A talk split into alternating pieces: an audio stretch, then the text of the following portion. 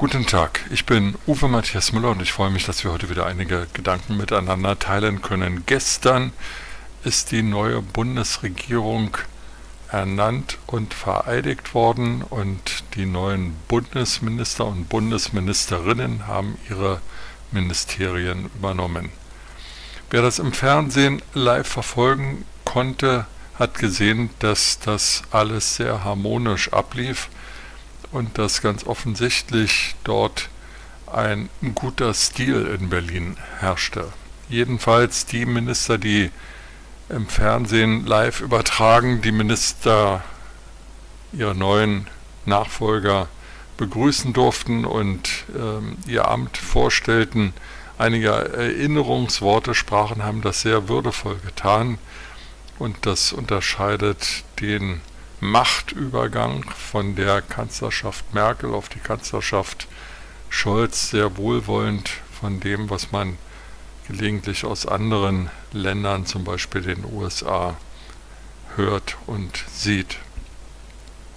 Es bleibt zu hoffen, dass die neue Bundesregierung diesen guten Stil auch selber fortsetzt.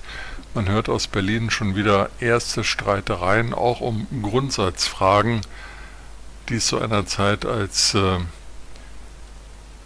die Regierung kaum ihre Arbeit aufgenommen hat.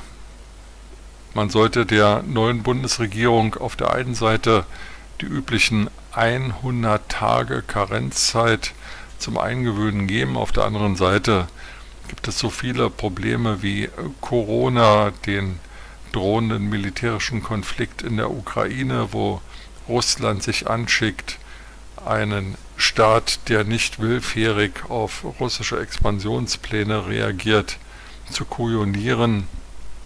Aber auch viele, viele andere Themen dulden keinen Aufschub. So muss die neue Bundesregierung schon am Tag 1 nach ihrer Inamtsetzung aktiv werden. Frau Baerbock reist heute nach Paris und Brüssel. Gestern bereits hat sich das Bundeskabinett konstituiert. Auch da gab es schon wieder einige Dinge, die etwas merkwürdig anmuten, weil Kompetenzen zwischen den Ministerien hin und her geschoben wurden. Aber sei es drum. Hoffen wir das Beste. Hoffen wir, dass die neuen Minister, auch die, die keinerlei Regierungserfahrung haben, die nie ein Haus geführt haben, kein Unternehmen, kein Ministerium, sich schnell eingewöhnen und eine gute Hand an den Tag legen. Deutschland hätte es verdient. Mit diesen Gedanken in den Tag wünsche ich Ihnen eine gute Zeit und freue mich, wenn wir uns bald wieder hören.